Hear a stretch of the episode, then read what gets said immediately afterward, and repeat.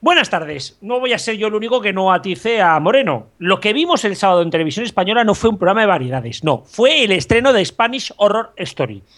¿Cómo puede un programa de la cadena pública de este país ser tan casposo, tan horroroso, tan mal guionizado y tan, tan, tan, tan, tan, tan mal realizado todo de golpe? Señores de todas las cadenas, ¿es necesario seguir contando con José Luis Moreno para todo lo que sea variedades?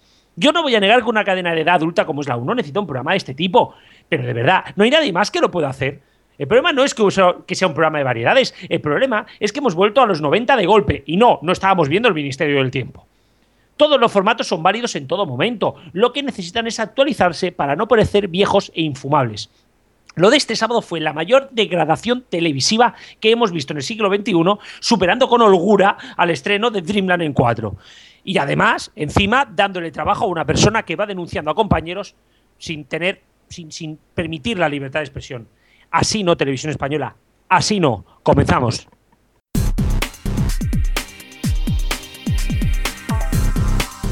Aquí comienza Los Mediatizados.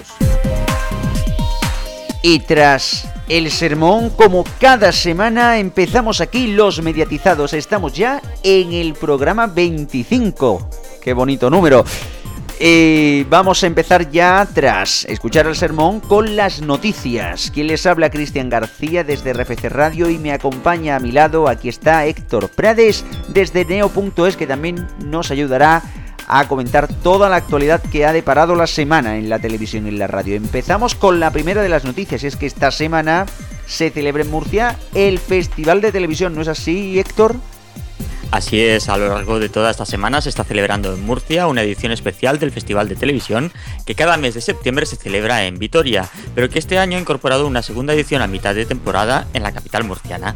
Y allí se encuentra nuestro corresponsal Alfonso, que luego nos contará lo que allí está viendo y con quién ha podido hablar en estos días. Será más adelante en el programa, como decíamos además de las presentaciones de distintos programas, series, incluso eh, que de alguna que otra nueva imagen corporativa, en esta edición se celebra la primera edición de los ah, galardones Twitter Festival que se entregarán el viernes 27 de marzo en el Teatro Romea. Es un reconocimiento a aquellos programas y famosos televisivos que generan un especial impacto en la citada red social, destacando los que realizan mayor interacción con su público.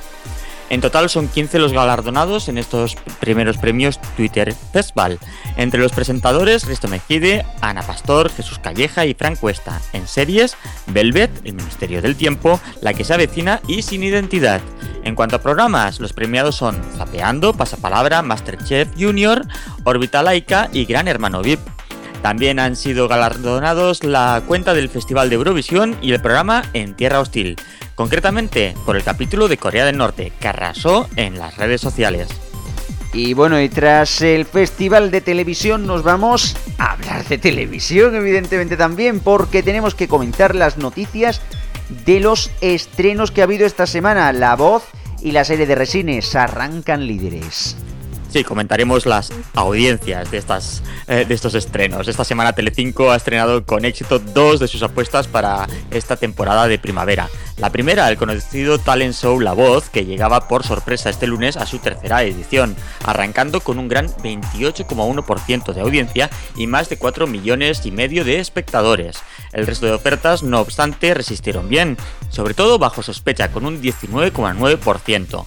El Ministerio del Tiempo bajó hasta el 11,5% de cuotas y bien mantuvo la importante cifra de 2 millones y medio de seguidores. El otro estreno que Telecinco programó con éxito fue la ficción española Aquí Paz y después Gloria, de Antonio Resines, que lideró en su primer episodio con un 20,7% y 3,7 millones de espectadores, en una noche donde el otro protagonista fue El Hormiguero, que marcó récord histórico ante una cantidad similar de espectadores, 3,7 millones, con la visita una vez más de Will Smith.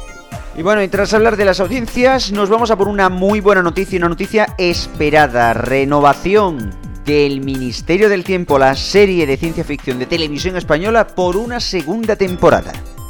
José Ramón Díez, director de Televisión Española, ha anunciado en el Festival de Murcia que el Ministerio del Tiempo tendrá más temporadas. Desde la cadena pública aseguran que al menos habrá una segunda temporada de 8 capítulos de duración.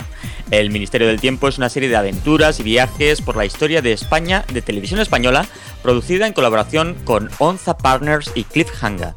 La serie cuenta el mayor secreto de Estado de España, un ministerio que controla desde tiempos de Isabel la Católica el acceso a puertas que te permiten viajar al pasado.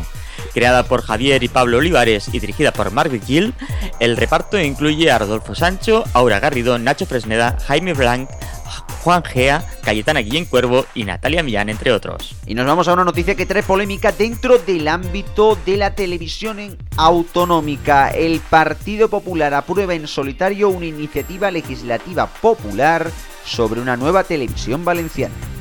Así es, el Partido Popular ha aprobado en las Cortes Valencianas la iniciativa legislativa popular por una red de televisión pública que llegó con 90.000 firmas a la Cámara, pero que los propios promotores reclamaron que no se votara, ya que afirmaron que se había adulterado y pervertido tras las enmiendas introducidas por el partido gobernante. Las 14 enmiendas condicionan el nuevo servicio a la situación económica, a la liquidación del anterior ente y a ofrecer una programación que no sea íntegramente en valenciano, sino preferentemente en esta lengua. La nueva ley cambia titularidad y gestión pública por titularidad pública y cualquier modalidad de gestión establecida en la ley que regula contratos públicos. Y nos vamos ahora por una noticia de alcance y es que ONO será 4G Plus a partir del 16 de abril. Notición. La migración de la red actual móvil de ONO bajo cobertura de Movistar a la red de Vodafone se está produciendo de manera escalonada desde el pasado 12 de marzo y está previsto que finalice el 15 de abril. Esta migración de redes se produce de manera automática sin necesidad de cambiar la tarjeta SIM. Pero según ha podido saber Neo.es, a partir del próximo 16 de abril tendrán acceso a las redes 4G y 4G Plus de Vodafone. En este caso será necesario cambiar la tarjeta SIM. Para ello está previsto que ONO realice el envío de una nueva tarjeta SIM troquelada a aquellos clientes que la soliciten mediante atención al cliente, área de clientes o tienda física ONO o Vodafone. Y seguimos hablando de telefonía móvil y es que Orange lanza una nueva tarifa, Colibri, para disfrutar de Twitter y Facebook sin gastar datos. Así es, Orange incorpora desde el 6 de abril un nuevo animal a su catálogo de tarifas, el colibrí.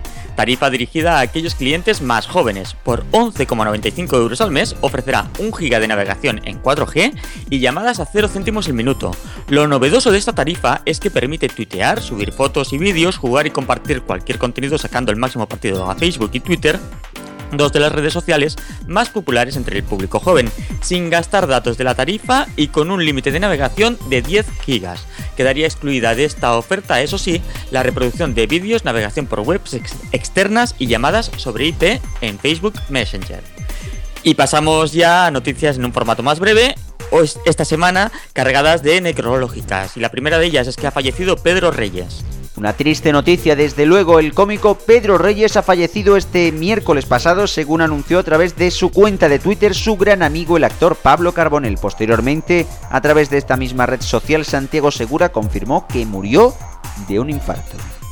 Y otro que se nos ha ido esta semana ha sido Moncho al Al puente, que falleció este pasado sábado en Canarias, víctima de un infarto, alternó el periodismo en radio, prensa y televisión con los discos y las actuaciones. En homenaje a Frank Zappa fundó el grupo Las Madres del Cordero, que pasó a denominarse desde, desde Santurce Bilbao Blues Band. Con el grupo teatral Tábano montaron también una función llamada Castañuelas 70. Y también nos ha dejado Mariano de la Banda. El periodista madrileño Mariano de la Banda falleció este sábado a los 76 años en su vivienda de Madrid, vinculado al mundo de la radio desde 1959 hasta 1993, pese a que tenía formación de ingeniero industrial, de la banda comenzó su andadura en las ondas en Radio Nacional de España, pero tras un año en esta emisora se pasó a Radio Madrid, casa en la que permaneció hasta su despedida. Después, en la sección del sonido histórico, Palaciego nos traerá un merecido homenaje a Mariano de la Banda. Y el último de los breves tiene que ver con Televisión Española, que cesa a las corresponsales Gemma García y Yolanda Álvarez. Así es, Gemma García es subdirectora de informativos de Televisión Española en la etapa de Fran Llorente, actual corresponsal de la cadena pública en Rabat. También ha sido cesada de su puesto y decimos también porque se suma al cese de Yolanda Álvarez, la que fuera hasta ahora corresponsal en Próximo y Medio Oriente cese anunciado por ella misma a través de Twitter. Y nos vamos ya, sí que sí, a la entrevista.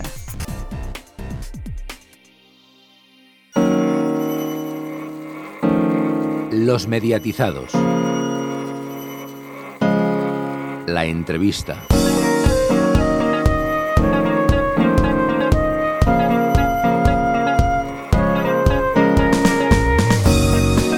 Bueno, pues esta semana tenemos una entrevista un poco especial y es que esta pasada semana, el sábado, se estrenaba en la 1 de Televisión Española el programa La Alfombra Roja Palas, producido por José Luis Moreno. Y este programa pues creó cierta polémica en internet, en las redes sociales, y previamente ya se habían publicado varios artículos en internet eh, criticando la contratación de, de José Luis Moreno para este tipo de programas en la televisión pública. Entre esos artículos, pues había algunos eh, que publicaron en Blooper y este lunes recibieron una demanda por parte del productor por, por todos los, los, comentarios que habían vertido en esos artículos. Y para ello, pues nos acompaña Juanma Fernández, componente de Blooper, para que nos comente un poco todo esto. Buenas tardes, ¿cómo estamos? Hola, Hola muy buenas tardes. Muy bien. Pues cuéntanos, ¿qué, ¿quiénes sois Blooper? ¿Qué es lo que hacéis? Eh, ¿Cuándo apareció Blooper? Pues eh, Blooper es un portal de televisión especializado en información televisiva que nació en noviembre, el 11 de noviembre del año pasado. Y nada, lo fundamos eh, tres periodistas que, que, estamos especializados en televisión, que son José Álvarez, eh, Dani Jabonero y el, y el que os habla. Y nada, bueno, pues nace un poco de, de la pasión ¿no? que tenemos eh, por la televisión y, y un poco también de, de, de, que cada uno teníamos unas circunstancias personales que nos llevaron a, a fundarlo, ¿no? Y vimos un hueco, creímos que había un hueco dentro de los portales de televisión y decidimos lanzarnos a la aventura. Uh -huh. Además contáis con el apoyo de Huffington Post, ¿no? Sí, tenemos un acuerdo de, de colaboración con ellos. Sí, uh -huh. eh, un acuerdo, de, nosotros somos completamente independientes, ellos también. Uh -huh. sí. Ellos pueden hacer su información de televisión eh, cuando así crean y sí, es un acuerdo de colaboración con ellos. ¿Y desde noviembre hasta ahora habéis tenido algún problema con alguien, con alguno de los artículos que habéis publicado? ¿O, o este con José Luis Moreno es el primer problema con el que os enfrentáis? No, los típicos, eh, bueno, pues tiene eh, los típicos debates que puedes tener, ¿no? Con, con los gabinetes, pero nunca, nunca ha llegado a más. Eh, es la primera vez y vamos, es la primera vez en mi vida, yo he estado seis años en el Confidencial escribiendo sobre televisión y nunca he recibido una, una demanda. Sí, para, quienes, para quienes no hayan seguido la historia, ¿qué es lo que ha pasado exactamente? ¿A raíz de qué se produce esta, esta demanda de, de José Luis Moreno hacia vosotros? Bueno, pues es a, a raíz de un artículo en el que recopilamos diversas informaciones que hablan de los problemas legales de, de José Luis Moreno, en la que citamos evidentemente a los medios que sacaron aquellas informaciones y una crítica de la gala de, Reyes, en la que, bueno, pues se hablaba, como se ha hablado el fin de semana de la alfombra roja, de la baja calidad de sus producciones. ¿Y cómo llegó esta demanda? ¿En qué momento? ¿Llegó el lunes o ya antes de emitirse la alfombra roja ya os, ya teníais información de que os iba a llegar esta demanda? No, nos, nos llegó la semana nos llegó la semana anterior, lo que pasa que, bueno, teníamos teníamos que decidir si hacerla pública o, no hacerlo público eh, porque bueno, para nosotros era una sorpresa, ¿no? Ya te digo que yo en seis años que estaba en el confidencial nunca he recibido una demanda, uh -huh. que para mí era algo eh, novedoso y ante el cual tenía que, que estudiar eh, cómo... Cómo actuar, ¿no? Frente a esta demanda. Sí, cómo actuar, sí. Uh -huh. ¿Y, ¿Y, qué acciones son las que, hay, las que habéis emprendido? Eh, ¿Cómo ha reaccionado eh, el mundo de Internet que, que os sigue? Eh, y también vuestros las personas que conocéis de en los medios, si habéis tenido respaldo de los demás medios, ¿cómo, ¿cuál ha sido la respuesta? Sí, bueno, nosotros pues eso, decidimos hacerlo público, ¿no? Porque creíamos que, que, todo el mundo tenía que, que saber, ¿no? Que, este productor pues quería que no siguiéramos hablando de, él en esos términos, que no siguiéramos haciendo críticas. Nosotros somos un, un, un portal eh, que hacemos periodismo crítico y analítico, entonces eh, decidimos hacerlo público. Eh, y a partir de ahí, pues eh, surgió un, movimiento en, en redes. Eh, también Pablo Herreros, que, que, que es conocido por el caso de la Noria, se interesó, se sintió eh, bueno, se sintió identificado con nuestra historia y decidió iniciar una iniciativa en Chain, a la que a día de hoy se han adherido 30.000 personas, hay 30.000 firmas. eh, luego, bueno, pues en redes sociales ha habido mucho movimiento, los medios en su mayoría también nos han apoyado, grandes figuras del periodismo, la Asociación de la Prensa de Madrid, la FAPAE, la Plataforma de la Libertad por la Información. Eh, Incluso la Academia de Televisión nos ha mostrado vuestro y, eh, la apoyo, academia, ¿no? y la Academia de Televisión, sí, sí, la Academia de Televisión. Sí, nosotros un poco, pues, eh, muy sorprendidos, ¿no? Eh, cuando nos levantamos el lunes, pues bueno, nosotros simplemente queríamos decir lo que nos estaba pasando, no, no, no podíamos imaginar al- eh, que al final del día eh, pasaría todo lo que todo lo que lo que pasó. ¿Y desde Televisión Española os han dicho algo? Pues de Televisión Española, el diputado de Compromís en el Senado preguntó al presidente de Televisión Española y dijo que no era su incumbencia. Y a, a prensa de Televisión Española también hemos preguntado nosotros y otros medios y pues lo mismo, el Gabinete Jurídico de Televisión Española cree que, que es un asunto entre dos partes en los que no deben eh, inmiscuirse. Ujú. Y sin embargo, el propio presidente de Televisión Española pues también ha declarado que el programa que se vio el sábado no, no era lo que se tendría que haber visto en una televisión pública, ¿no? Sí, bueno, ha sido el, el director de Televisión Española director, sí, el perdona, el que ha dicho director. Que, una televisión pública no puede contar con programas de esta calidad. Sí. ujú. ¿Tú cómo viste la gala? Porque tú sí que sabías eh, de la demanda, nos has dicho que lo sabías desde la semana pasada. Eh, ¿Cómo ves la gala en ese momento en el que tú ya sabes que, que os han demandado, mientras que no, no se ha hecho público todavía? Eh, ¿Con qué ojos miras ese programa del sábado? Bueno, pues lo miro un poco con tristeza, ¿no? Eh, por ver que, que nuevamente los españoles tienen que, que, estar pagando por un, por un programa de, de esa calidad, ¿no? Tan infame, ¿no? Y que toda la crítica eh, esa, es unánime, ¿no? Está en contra y, bueno, incluso los espectadores, ¿no? Yo estoy muy a favor de la televisión pública y estoy muy a favor de que se fomente la música en televisión y de que haya programas de espectáculo en la televisión y me parece una gran idea que el sábado por la noche haya un programa de, de espectáculo, eh, pero no todo vale. Eh, yo creo que los programas estos eh, se quedaron en los años 90 Ujú. y tenemos que seguir evolucionando y la televisión pública tiene que ser una televisión de calidad y lo que Es vimos que- el sábado evidentemente no no fue un programa de calidad. Es que se, veía como muy improvisado todo, ¿no? Sí, yo creo que no no hubo tiempo, si es que ni siquiera se presentó a los medios de comunicación. Yo creo que no han tenido ni tiempo para ensayar. Querían llegar a esa fecha y, De y hecho, al final pues tuvimos que ver lo que vimos. De hecho, a a Berta Collado creo que la ficharon dos o tres días antes de, de emitirse el programa, ¿no? Sí, o al menos se anunció dos o tres días antes, sí. O sea que tiempo para perfilar todo, pues eh, no, no tuvieron. Eh, ¿Tú Sí, crees que cualquiera para que trabaja en televisión sabe que en tres días no se monta una gala. Pues no, no, no. Eh, ¿Tú crees que para este sábado el resultado en antena será diferente? Bueno, veremos si este sábado se sigue emitiendo. ¿Hay dudas al respecto?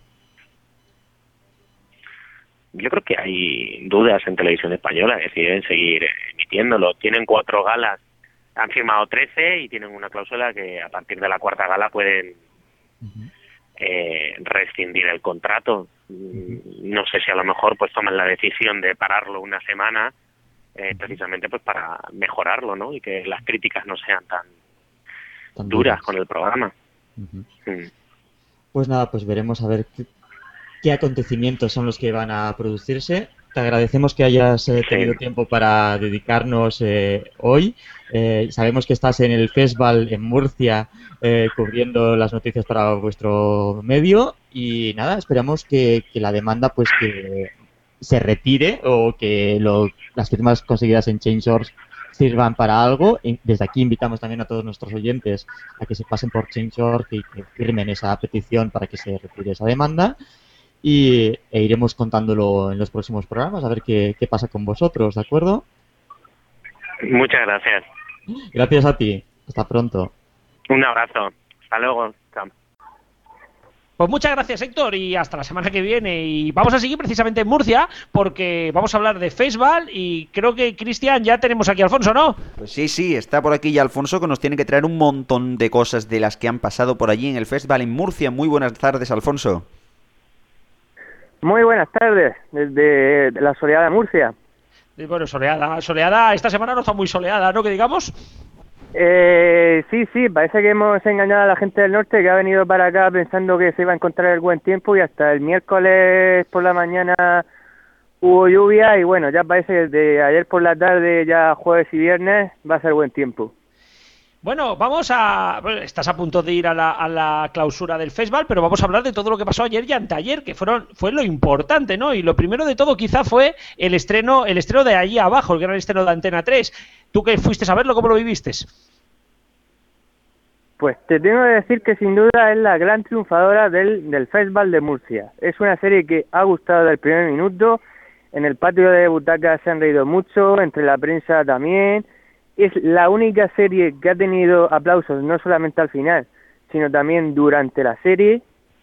Y, y nada, pues ha sido... ah, aparte, os tengo que decir que para los periodistas era un estreno un poco, digamos, duro, porque llegaba tras casi 12 horas de trabajo prácticamente seguidas.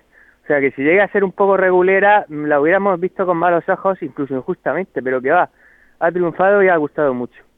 Eh, quería comentarte, eh, ¿es muy parecida a Ocho Apellidos Vascos o de verdad vamos a ver una nueva serie, un nuevo contenido de este tema? A ver, es cierto que es que sí que te recuerda a ocho apellidos vascos, aunque como ellos mismos han dicho en la rueda de prensa, mm, ha sido pura casualidad, porque ellos, mm, su, su base, digamos, viene más de la película francesa Viajando al Norte, que también tiene y- versión italiana, que es Rumbo al Sur, Pero mm, es cierto que, hombre, sí que, sí que le recuerda a uno a ocho apellidos vascos, porque en este caso se trata de, de una madre y su hijo que en un vascos, que en un viaje del incenso viajan a Sevilla, y bueno, la madre tiene un accidente y se cae por unas escaleras y la tienen que ingresar en un hospital de Sevilla, y bueno, ahí pasan una serie de cosas y tal, y bueno, son risas continuas, la verdad. Y que se va a estrenar en breves, que por cierto, vamos a escuchar una de las primeras entrevistas que tiene, si no me equivoco, con la responsable de ficción de Antena 3. Efectivamente. Pues vamos a escucharla. Eh, bueno, le quería preguntar que hasta ahora Antena 3 parece que con las series de humor le ha ido un poco regular. Este puede ser un gran cambio a favor, de, digamos, de... Esperemos si hemos trabajado para, para bueno, intentar de alguna manera eh, buscar nuestro propio hueco en, en la ficción en comedia. Pero donde sí lo ha encontrado Antena 3 sin duda son en las series históricas, que a Antena 3 le ha ido muy bien. Eh, ¿Por qué cree que, que ahora al espectador le interesan tanto las series históricas? Bueno, pues porque tienen un, tienen un componente nostálgico que siempre ayuda a enganchar al espectador y, y bueno, de alguna manera, bien sea por libro, bien sea por historia, pues eh, tienen algo que es reconocible entonces eh, de alguna manera engancha. Ahora Televisión Española va a estrenar dos series en la sobremesa, por cierto, históricas también. Históricas no, de época, que no es lo mismo. Bueno, sí, tiene, tiene razón. Eh, aunque todavía no se sabe el horario, es posible que compitiesen con las de Antena 3 también de la sobremesa. Ujú. Mm, ¿Piensan hacer algo al respecto, proteger sus series? Bueno, nosotros eh, ahí las tenemos, o sea que nosotros eh, ahí estamos. Quiero decir que, que nuestro trabajo será intentar que nos toquen lo menos posible, ¿no? Entonces, bueno, pero nosotros no nos vamos a mover, ahí estamos, o sea que no. El trabajo lo tiene el otro, no nosotros, ¿no? En ese sentido. Eh, por último, ¿no considera injusto que a veces mm, se dice que una serie no ha triunfado si prácticamente no es indefinida cuando una serie, si dura una o dos temporadas, pero está bien hecha, también puede ser una serie triunfadora en cierta? Absolutamente, o sea, hay series que han durado dos temporadas y que han sido un antes y un después, eso no tiene nada que ver con la longevidad, más que no tienen nada que ver más que con lo que tú has, crea has pensado que tenían que durar, ¿sabes? Hay series que duran dos temporadas porque tenían que, que estar dos temporadas y han sido estupendas y, y, bueno, y hay series que a lo mejor tú pensabas que te podían dar más de sí y ahí es donde tienes tu desencuentro, digamos, ¿no? Pero nada más allá. O sea, En lo que queda de temporada, ha dicho en la rueda de prensa que van a estrenar Refugiados. ¿Hay alguna serie más que está en la recámara? Bueno, tenemos que estrenar Sin Identidad y probablemente Vis a Vis también. Muchas gracias. Nada, nada. Bueno, eh, seguimos, seguimos avanzando en el FEPA después de escuchar a Sonia y otro de los dos grandes estrenos han sido precisamente Seis Hermanas y Acacias, las nuevas series de televisión española de sobremesa. Vamos primero con Seis Hermanas, que parece que ha tenido buenas críticas. Como, ¿Qué nos puedes contar de ella? Eh, sí, lo primero que quiero decir es que coincido con el con el director de, programación de televisión española, que ahora más adelante escucharemos, en, en el sentido en que parece una serie hecha eh, para el prime time por la calidad que tiene. Eh, es una serie, bueno, el argumento son, eh, estamos situados en un barrio, en, en un barrio burgués, en una ciudad cualquiera, en 1910, y, y el, el padre, digamos, de la familia tiene una fábrica textil, pues bueno, que le da bien de comer a la familia. El padre muere y las seis hermanas quieren evitar que se conozca esa muerte y para ello pues mm, se inventan toda clase de cosas que dan lugar a situaciones cómicas porque hay que decir que aunque la serie empieza digamos con ese drama de la de la muerte en realidad no es desde luego no es una serie tipo ahí abajo que son de sketches continuos sino que es un, un humor más sutil Un pero ¿no? es ningún drama sí sí es una serie que entretiene tiene muy buena factura y yo creo que va a gustar aquí ha tenido buenas críticas y también aplausos Sí, bueno, eh, decir de que precisamente no quieren que nadie se entere porque no quieren que se quede la empresa al tío. Efectivamente, porque el tío está al acecho ya cuando, incluso al principio de la serie, cuando, cuando el padre está vivo, y bueno, se inventan eso, que el, que el padre se ha ido a América a hacer un viaje de, de negocios y a partir de ahí, pues hacen lo que pueden para sacar adelante la, a la empresa. Eh, perfecto, y vamos a la otra, precisamente, a la que tiene que ser la compañera de, baja- de viaje, que es Acacias 38, ¿puede ser? Sí, señor. En este caso empieza con un dramón que a mí, bueno, no es que me, no es que me haya so- sobrado, porque al fin y al cabo es lo que explica, es el fondo de la serie, pero empieza con una madre, bueno, con una mujer que, que es maltratada por su marido, al final ella es la que lo mata a él y huye con su madre para que no descubran la muerte y esconden el cadáver y huye a la gran ciudad a una, bueno, estamos situados en 1899, también es una serie de época. Para variar. Y sí, sí, sí, está de moda. Está, está de moda las series de época. Y allí en la ciudad donde trabaja su hermano pues de mozo, al final le encuentran trabajo como fregona de, de una casa pues de una familia de, de posibles, vamos, de una buena familia. Entonces se supone que se va a ver la, vida de la, del- de la familia rica, la vida de los criados, cómo se cruzan esas dos clases sociales, digamos, los burgueses y el pueblo llano, y siempre está ahí el fondo de que a esta mujer en cualquier momento le puede pillar la policía por haber eh, por haber matado a su marido. A todo esto también su bebé al principio de la serie, porque ya ella está embarazada, tiene su bebé cuando está de viaje del pueblo a la ciudad y la tiene que, que dar a, la- a las monjas. O sea, el principio es absolutamente dramático de la serie. Luego es verdad que ya es otro ambiente más distendido, incluso hay personajes que ponen el, contrapunto porque son cómicos, pero, a ver, mi opinión personal es que no me ha gustado tanto. Sí que es cierto que las críticas en general de, de la gente, sobre todo de la prensa, han sido buenas. Yo creo que al público le ha gustado menos. Escuchando al público en la puerta le, le ha gustado menos. Pero en, a la prensa sí le ha gustado también la serie. Bueno, eh, han contratado 200 capítulos de cada serie, ¿no? Eso, eso te iba a decir, que se me olvidaba ese detalle. Han contratado en un principio 200 capítulos de ambas series.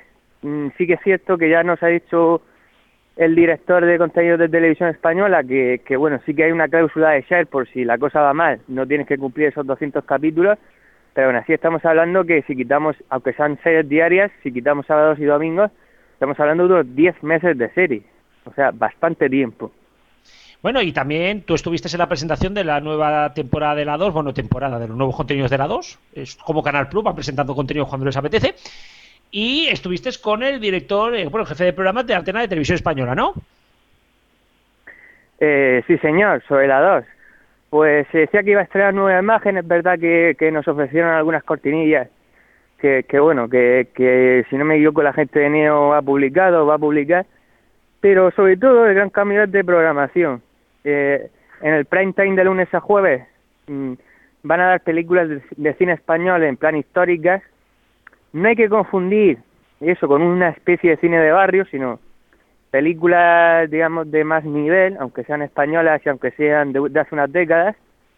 Y los viernes eh, van a dar cine europeo. Además, mm, durante la semana, incluso creo que sábados y domingos, van a dar a las 8 de la tarde series europeas. Parece que hay bastante apuesta por el tema europeo. Y nuevos programas divulgativos de documentales. Habrá segunda temporada, como ya sabemos, de Orbita Laica. Habrá otro mm, programa que también divulgativo de ciencia que, que se estrenará próximamente. Y bueno, y los programas documentales de siempre, por supuesto, Saber y Ganar que continuará. Sí, bueno, claro, con su mismo presentador. sí, sí, sí, sí. Y, y todo eso. Bueno, pues vamos a escuchar ya la entrevista con Francisco Díaz, jefe de programas y de Antena de Televisión Española. Bueno, aprovechando su presencia, le quería preguntar por algunas series de las que ahora está emitiendo Televisión Española. Por una parte tenemos el Ministerio del Tiempo, que ha sido un poco la, la sorpresa de, este- de estas últimas semanas, porque está funcionando bien, sobre todo está teniendo muy buena crítica y numerosos fans. Sí, sí, afirmativo, estoy de acuerdo. Eh, acaban de renovar por una segunda temporada, o sea que están ustedes también contentos con la serie. Estamos contentos, nos- como todos, nos gustaría que todo tuviera un poco más de audiencia, pero es verdad que la repercusión en medio, la calidad de la serie, eh, pues ha hecho que nos replanteáramos una, renova- una renovación sin dudarlo mucho. O sea que eh, yo creo que en los próximos eh, días eh, se hará efectiva esa renovación y ahora lo único que queda es eh, pendiente de cuándo será emitida, no sabemos si en el cuarto trimestre o en el primer trimestre del año que viene. También le quería preguntar porque la audiencia parece que no acaba de ser tampoco tan alta porque el lunes es un día ahora mismo muy competitivo por parte de las cadenas, sobre todo ahora que, que Antena 3 ha vuelto a poner sin identi- eh, perdón, bajo sospecha los lunes. ¿Han pensado en algún momento en cambiar la serie de días? Mira, es que todos los días son competitivos. O sea, eh, empezamos un martes para aprovechar el tirón del fútbol, de tal. Lo pasamos al lunes, que es su día natural. Nosotros, la televisión española, siempre programa ficción los lunes y los jueves. Entonces, no queríamos eh, huir de, nuestras costumbres. Y, y- da igual donde lo coloques, o sea, decir, la competencia es lo mismo. Si la pones un jueves eh, y está Cuéntame, y fíjate que es un, es un, destru- un destructor, pero sin embargo está Gran Hermano, eh, que, que tiene una, es una competencia muy dura. Si, lo, si cuando empezamos el martes el Ministerio del Tiempo también estaba bajo sospecha, eh, lo movieron al lunes cuando nosotros estábamos. Sí, sí.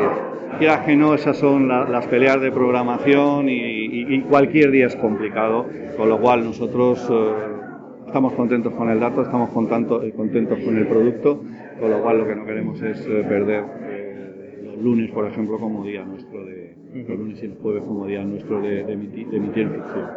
Precisamente le quería preguntar por la otra serie que ha nombrado, por Cuéntame. ¿Les preocupa que se esté ya desgastando No. la serie después de 16 temporadas? No, yo creo que además esta temporada han hecho un esfuerzo eh, eh, bastante importante de cambiar tramas, de hacerla más dinámica, con más, más sentido del humor. Y la verdad es que está con, peleando con un producto muy potente que vertebra una cadena y, y que, que, bueno, que ojalá todos eh, nuestros productos pudieran competir al mismo nivel que está compitiendo Cuéntame. Imagínate si no tuviese esa presión, ¿dónde estaría el dato de audiencia? ¿no? O sea, yo, vamos, estamos muy, estamos muy contentos, la verdad, y de hecho sería, será posiblemente de las próximas series que renovemos para la temporada que viene. Eh, ahora están centradas en las series de sobremesa, pero en, en prime time tienen alguna idea para Sí. próximamente. Estamos trabajando, como bien sabéis, eh, tenemos previsto para el cuarto trimestre eh, el estreno de Carlos V Rey Empera- Carlos Rey Emperador, ¿vale? que es una otra serie historia que continuaría la saga de, de Isabel. Sabes que se está rodando ahora mismo, no sé si la séptima o la octava temporada de Águila Roja, ¿vale? Y luego en cartera tenemos varias eh, series todavía sin, sin aprobar, pero bueno, una ya es la renovación obviamente de, del Ministerio del Tiempo y tenemos en cartera varias series de cara tanto al cuarto trimestre del 2015 como para el primer, primer trimestre del 2016. Pues nada. Estamos trabajando en ellas. Sí, sí. Pues nada, muchas gracias. A ti. Encantado. Hola. Hola.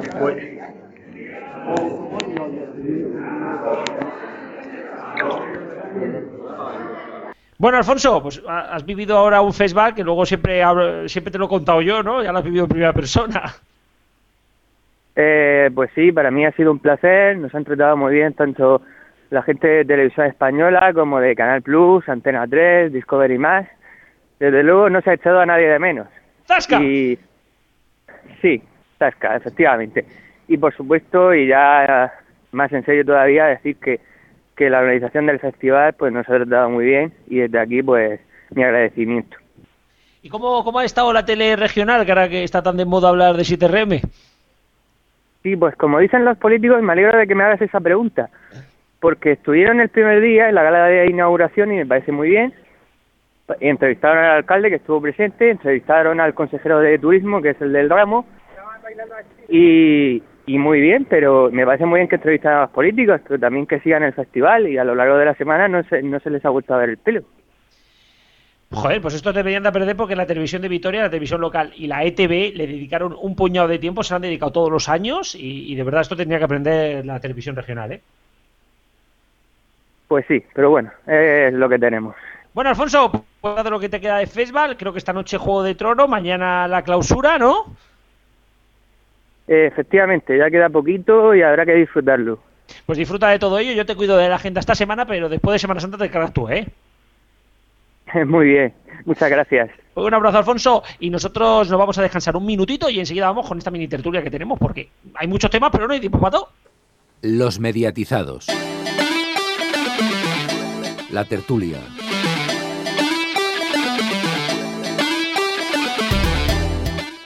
Y bueno, vamos ya con la tertulia, como habíamos prometido, esta vez cortita, cortita, y, y bueno, además, eh, como tenemos a todo el mundo desperdigado por ahí haciendo entrevistas, solamente contamos esta semana con, a- con Antonio, muy buenas. Cortita y al pie. Hola, Paco Garrobo. Y bueno, además con Cristian y conmigo, que también contamos y somos muchos, ¿eh? Pero bueno, vamos a empezar por el principio y es aquí eh, nuestro, nuestro querido, amado y, y estimado ah, Moreno, señor Antonio. Toma, Moreno. Pues sí, toma Moreno. Toma Moreno, desde luego, porque esto es, pues, la verdad que lo has resumido bastante bien en el sermón al principio, Francisco. Realmente es lamentable. Es que yo no sé qué, se, qué pretende Televisión Española hacer con esto. Que volvamos a, escuch- a ver los no- eh, a los 90, pero sin las cosas buenas que tenía la Televisión Española de los 90. O sea, ¿qué, qué será lo próximo?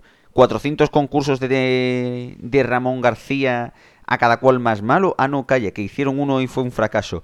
Ah, no, no, será las mamachicho en Telecinco. O las mamachicho en Telecinco. Ah, no, que ya están mujeres y hombres. Sí, exacto. Ah, mm, goles son amores. Ah, no, calla, que es que ya está la chica de las en la contraportada.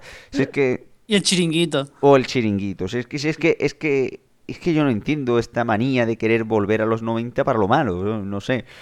Para lo bueno, para lo bueno que trajo los 90, ¿para qué, no? Y el, ejemplo de José Luis Moreno, pues es uno más de tantos. Es que resulta casposísimo. Es que el, pro- el programa es es que no hay por dónde cogerlo. O sea, no lo vi en directo porque evidentemente los sábados, como toda persona normal, uno sale de fiesta eh, y sale por la noche a tomar algo. Pero cuando lo estuve viendo en el a la carta y visto después de la barbaridad de críticas que, que recibió, es que desde luego críticas completamente merecidas. Es un formato caduco con mm, artistas y humoristas de, la, de, de- de quinta fila que están ya más quemados que el palo, eh, que la motocicleta de un hippie, ¿sabes? ¿Sabes? Que, que ya no, no hay por dónde cogerlo. Y esto, esto de los desfiles en bañador y demás, siempre metiendo al ruso que se está beneficiando mm, José Luis Moreno, es que esto ya es que, es que queda ya muy pasado. Es que esto ya. Beneficiando, dice. Las cosas como son, sí, pues vamos a ver. Eh, oye, que mm, oye, pues con su pan se lo coma, ¿no? Eh, tampoco- Eh, y, y sin pan.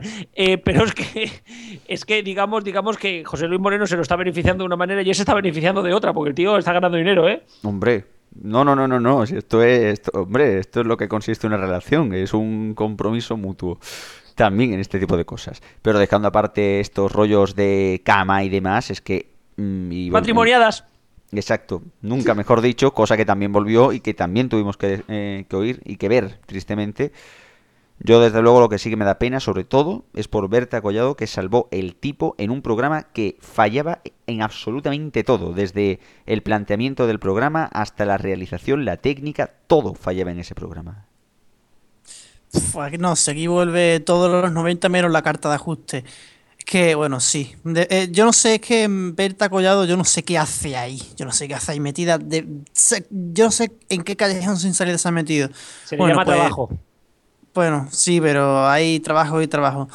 Bueno, eh, y aparte, aparte de las críticas, aparte del programa en sí, eh, hablar de esta especie de mordaza que ha querido poner el señor Tomás Moreno eh, a nuestros compañeros de Blooper. Por mi parte también apoyo a estos compañeros. Por la mía y por la de todo el equipo de RFC de Frecuencia Digital y de Neo, por cierto.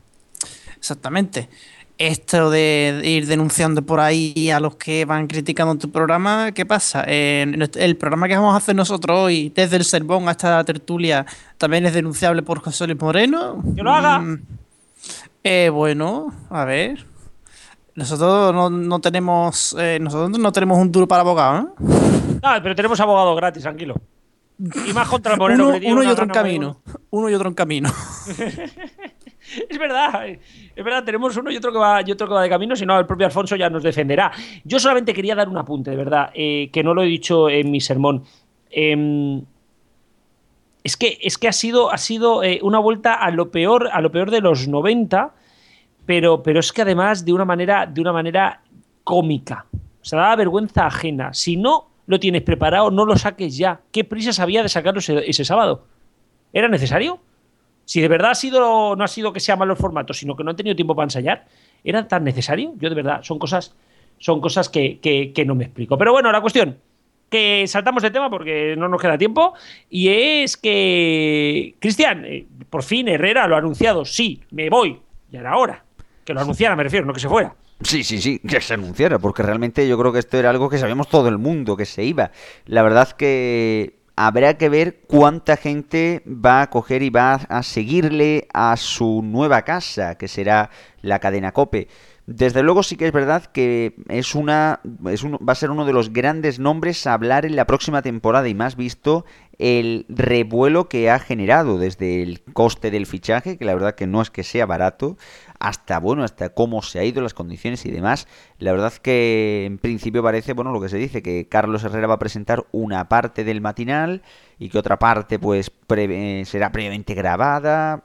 Habrá que ver cómo, cómo queda todo eso, pero desde luego ya era hora, como bien has dicho, de que se confirmara algo que todos sabíamos ya desde hace bastante. Antonio, ¿tú cómo es- crees, cómo crees que va a afectar esto al EGM? Si ya vamos avanzando el EGM, que de aquí a poquito ya. ¡Uh! Vaya mitad de abril. ¿Y cómo crees que va a afectar esto a Onda Cero? Hombre, Onda Cero se verá obviamente perjudicada, pero no tan, no tanto, porque vamos a ver, todos conocemos el EGM, ya lo vamos conociendo que a cuanto cada vez vamos haciendo más programas sobre el EGM y lo vamos conociendo mejor. Eh, y que el EGM es lento y que lo sabemos y que va a pasar como con Paco González y Pepe Domingo Castaño cuando fueron a la COPE, todo el mundo, ah, ser líderes en un año. No, no, todavía no son líderes, para que veáis, para que Ra- veáis, la cosa así. Radio Chip Seals Seals of Approve. Correcto. Yo, sinceramente, creo que, creo que era un cambio necesario para Onda Cero. Creo que Onda Cero necesitaba desconectarse de, Herrera. No, no podía estar cada año, sí o sí, cada año. eh, ahora negocio, ahora no negocio. Ahora, ahora digo que me voy, ahora me tenéis que volver a subir el precio. Creo que Onda Cero no está para eso, sinceramente. Creo que Onda Cero no está para eso y creo que, que al final tanto ha ido el cántaro a la fuente que al final se ha roto. Y Antena 3 ha dicho hasta aquí. Y ha dicho hasta aquí porque o te pago esto y punto, y se acabó, y basta ya de, estar negociando cada año y tener que de cambiar el contrato cada año. Recordemos, por cierto, que, que Herrera dijo que Carlos Alsina era su sustituto natural. Por lo tanto, bueno, pues va a llevar la mañana sustituto natural. Pero lo que me sorprende es que vamos a tener una onda cero un poquitín paranoica. A primera hora de la mañana derecha, a media mañana izquierda, a la hora del informativo derecha, por la tarde izquierda, por la noche muy probablemente derecha y por las noches pues por las noches el deporte que no está posicionado, madrugadas tampoco, bueno, quien escuche esta radio va a tenerla que hacer con tranquimacín, porque vamos, o sea, es un poco paranoica, ya no sé cómo lo ves, Cristian, pero empieza a dar tumbo, bueno, es una radio de centro, de centro psicológico. Sí, sí, sí, sí, de centro psicológico, porque va de un lado a otro, es lo que bien has dicho. Desde luego sí que es verdad que eso lo que puede hacer es que mm, puede tener su lado bueno y su lado malo. Su lado bueno de que puede atraer a más tipo de público, pero su lado malo es que coja y que se, bueno, que se vayan el público objetivo de esta radio. Veremos qué tal, mm, qué tal le va. Veremos qué tal le va, lo veremos además muy pronto, será, será en unos días, será exactamente, lo estoy mirando aquí, el miércoles 15 de abril con programa especial aquí en RFC Radio, que ya os contaremos. Eh, Antonio, muchísimas gracias, nos oímos la semana que viene. Bueno, la semana No, que viene la no, otra. que Semana Santa, la otra, luego os contamos al final del programa. Eso es, hasta después de Semana Santa. Que vaya muy bien y nosotros seguimos. 888 Sport patrocina la agenda deportiva.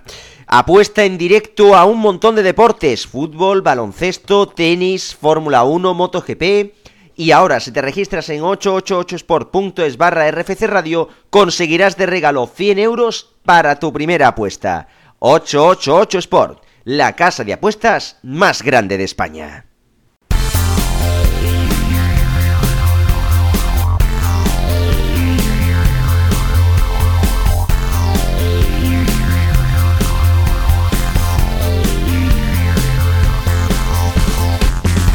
Como cada semana, tras la tertulia, es turno para coger y repasar pues lo que nos va a deparar el deporte este fin de semana. Muy buenas tardes, Alfonso, que diga Paco Garrobo. Eso, eso, que Alfonso lo tenemos esta semana bastante explotado. ¿eh? Arrancamos con el fútbol donde tenemos elecciones. Este viernes 27 España se mide contra Ucrania en la 1 a las 9 menos cuarto. A la vez otros partidos, pues como cada, cada jornada de selecciones en Movistar Fútbol, entre ellos en Inglaterra-Lituania y el Montenegro-Rusia. Para el sábado partido desde las 4 de la tarde destacando el Bélgica-Chipre y el Bulgaria-Italia a las 9 menos cuarto. Para el domingo a partir de las 6 partidos con un Georgia-Alemania en Movistar Fútbol a partir de las 6 y a las 9 menos cuarto Portugal-Serbia. Como dato rápido, también hay amistosos de selecciones. Destacamos el Brasil-Chile del domingo a las 4 en TV3 y Televisión de Galicia 2 y el Holanda-España a las 9 menos cuarto en Telecinco el martes. Pues ojito a este Holanda-España, ¿eh? que no- esperemos no ver muchas patadas. Pero no solo de selecciones vive el fútbol, ¿no? Exacto, también tenemos este fin de semana segunda división con partidos el sábado desde las 4 de la tarde con el Recreativo Betis a las 6 y cuarto en la sexta y el domingo durante todo el día partido, ya sabéis, con el Osasuna Sporting a las 12 en Canal Plus, el Zaragoza Golcón a las 6 y cuarto en la sexta y el Barça B Tenerife a las 7 en Sport 3 y Tuve Canaria, además como el resto de partidos, salvo alguno que otro, en la web de la liga, pero también tendremos en Canal Plus Fútbol la Liga Brasileña y Argentina y en Eurosport la Liga Americana. Y bueno, pasamos del fútbol a lo que nos depara el deporte polideportivo que tenemos.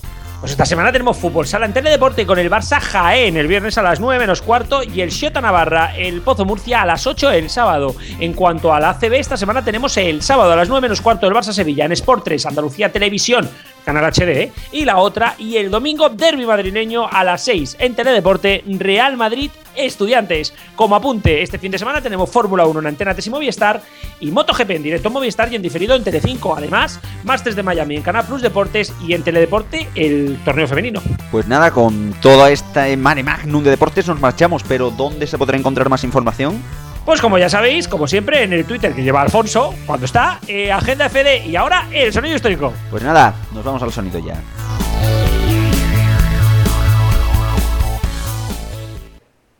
Y recuerda, si te registras a través de 888sport.es barra RFC Radio, conseguirás de regalo 100 euros para tu primera apuesta. Y con todo lo que hemos dicho para este fin de semana, tienes mucho donde apostar.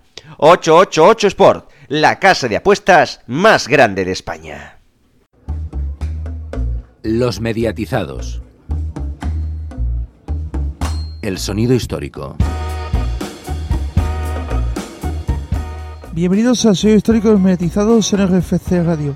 Esta semana traemos un curioso mix sobre la evolución de la sintonía del programa matinal por excelencia en la cadena SER desde hace unos 28 años.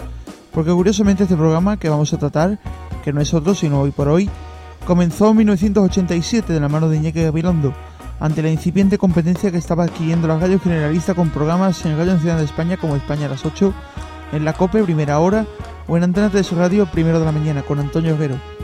Escucharemos a continuación la evolución de la sintonía desde finales de los años 80 hasta los 90, entre ellas las más conocidas de 1996 en adelante, que duraron hasta el año 2005 cuando Gabilondo marchó a 4 y Carla Francino presentó el programa desde esa fecha, desde septiembre de 2005.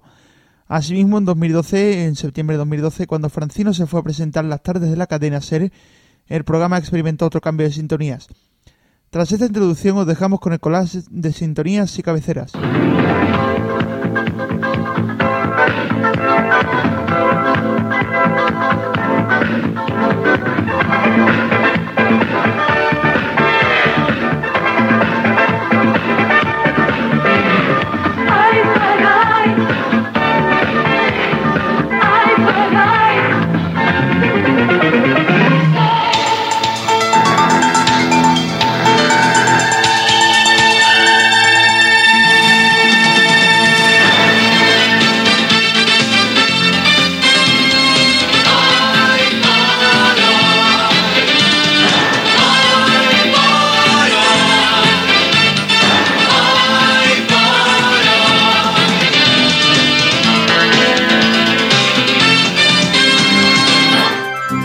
Hoy por hoy. Iñaki Gabilondo.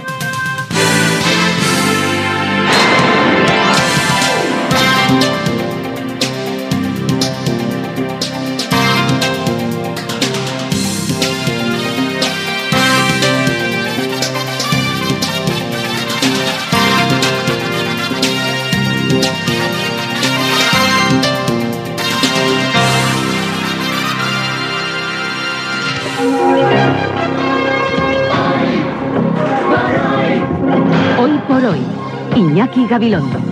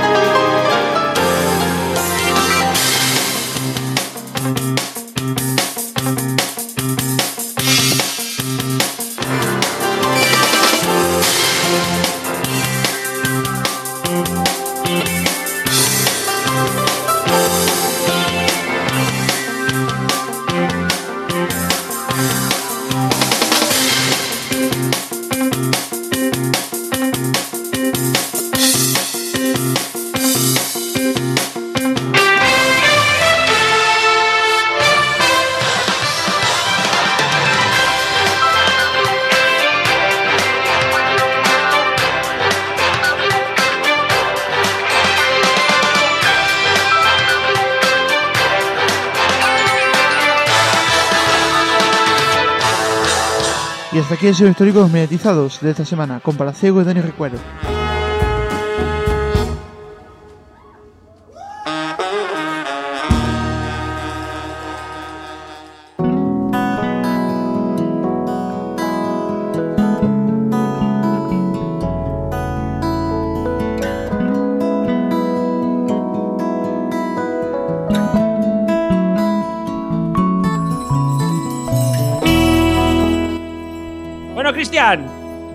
Programita intenso, ¿eh? Sí, sí, sí, sí, hemos tenido un programazo. Entre lo del Festival de Televisión, que nos ha dejado un montón de curiosidades. También la entrevista a los chicos de Blooper, que es el tema de Moreno, que, que va a seguir coleando, creo yo, durante bastante. Lo de Herrera, vamos, una barbaridad de cosas. Nos vamos a ir cargaditos para Semana Santa, ¿eh? Sí, sí, nos vamos de Semana Santa, luego os comentamos qué va a pasar, pero lo que ahora tenemos que hacer es escuchar a, a, Radio Chip, que también ha tenido la semanita cargada, ¿eh? Bueno, bueno, ya, ya verás, y también ha comentado ahí cositas de, de, de interés. Ya, ahora, ahora lo oiréis. Hola, Cristian, hola. Paco Garrobo, familiar. Esta semana hemos asistido a la resurrección de la caspa. José Luis Moreno esta semana ha resucitado lo peor de nuestra memoria televisiva al recuperar nuestra sensación de ranciedad pública. Y a un nuevo caso de intimidación a un medio de comunicación por tener el sano hábito de criticar. ¿No es precioso? Todo a la vez. Lo divertido de estos programas es verlos en compañía o con Twitter. Es como Eurovisión. O como tantos y tantos programas que son carne de comentario. En la tele no se ha dicho nada, pero en la radio y en la prensa todos hemos visto como al pobre, en cuanto espíritu solo, José Luis Moreno se latizaba. Bueno, y a su programa, y con razón. Qué mal llevan las críticas, las llevan muy mal, muy mal. ¿Os habéis dado cuenta de una cosa? Quitando estas excepciones eh, de tipo Moreno y demás gente salida de las cajitas del tiempo, las películas, las series, los programas de tele y los libros viven una crítica constante, y el teatro, y los políticos, y la camarera que trae pronto o tarde el café, o tal autobusero que hay que ver cómo frena. Y luego está la gente de radio, intocables, no se les critica, no se les puede criticar, incluso se de casos de presentadores de programas de radio que piensan que si se les critica es porque la competencia te unta. Queridos presentadores de programas de dicción sospechosa, me intriga saber cómo es posible que desde los medios critiquéis esto, aquello, lo de más allá, y penséis que lo hacéis de manera libre y completamente sincera, cuando si sois vosotros los criticados, os pensáis que hay oscuros intereses detrás. ¿No os ha ocurrido pensar que la gente igual somos igual de libres, o más, por supuesto, que vosotros mismos? ¿Cómo queréis que luego nos queramos que vuestras opiniones no responden a intereses sospechosos si sois los primeros que pensáis que toda crítica tiene detrás una mano negra? Cuanto menos es curioso que quienes proclaman la libertad propia y las ataduras ajenas solo entiendan que solo son ellos libres y que el resto está comprado. Desde aquí os digo que me gusta Sálvame, Gran Hermano, La Brújula, El A Vivir, me parto con Federico, escucho siempre a Julia, gusta mucho escuchar Los Killers, U2, The Cure y Crowded House. ¿Y qué me decís de Lost? Motivos personales, Prison Break y sobre todo American Horror Story. Os juro, os juro, os puedo jurar que nadie me ha pagado por decir esto. Hay gente que por decir lo que piensa cree que está cambiando el mundo. El resto de la humanidad simplemente tenemos cierta tendencia a decir lo que nos gusta y lo que no nos gusta. Creo que nos encanta comunicarnos, tengamos un micro delante o estemos en el café de media mañana con los compañeros del trabajo. Nos divertimos mucho comentando y de esto, por ejemplo, va este programa, de divertirnos comentando. Desde ahora le preguntaré a Chiscu qué tengo que hacer y qué tengo que decir y sobre todo cuánto me paga por hacerlo. A ver si cuela. Bueno, no va a colar, no va a colar, pero que se te ha quedado proludido que se dé. Sí, sí, sí, sí. Ahí, ahí lo deja, ¿no? Ahí lo deja. Ahí lo dejamos todo porque aquí todos lo sabemos, pero bueno, se puede decir lo que se puede decir. Y una cosa quiero decir antes de terminar, y es que en este programa todo el mundo dice lo que le apetece, como le apetece y de la manera que le apetece, con respeto, a veces sin él, pero bueno, siempre con respeto, y, e intentando que, bueno, que las opiniones por lo menos sean fundamentadas. Pues sí, efectivamente, es lo que, lo que siempre nos ha caracterizado. Pero bueno, hay que cerrar ya, que, que nos vamos de tiempo. Sí, antes de nada, deciros que la semana que viene no tenemos programa, es Semana Santa, también nos merecemos un descanso. Volvemos a la siguiente con la previa del EGM, ojo, cuidado. Y a la siguiente, el miércoles EGM y el jueves un especial también sobre el EGM. Así que nos espera una semanita para un principio de abril. Madre mía, qué principio de abril. Como siempre, gracias a todos los a, a, bueno, a los colaboradores de Frecuencia Digital de Neo.es y de RFC Radio. Y como siempre, también a los oyentes de Vox Uji Radio y Radio Torrijos y a los que nos oís a través de Vox. Hasta la semana que viene. Adiós.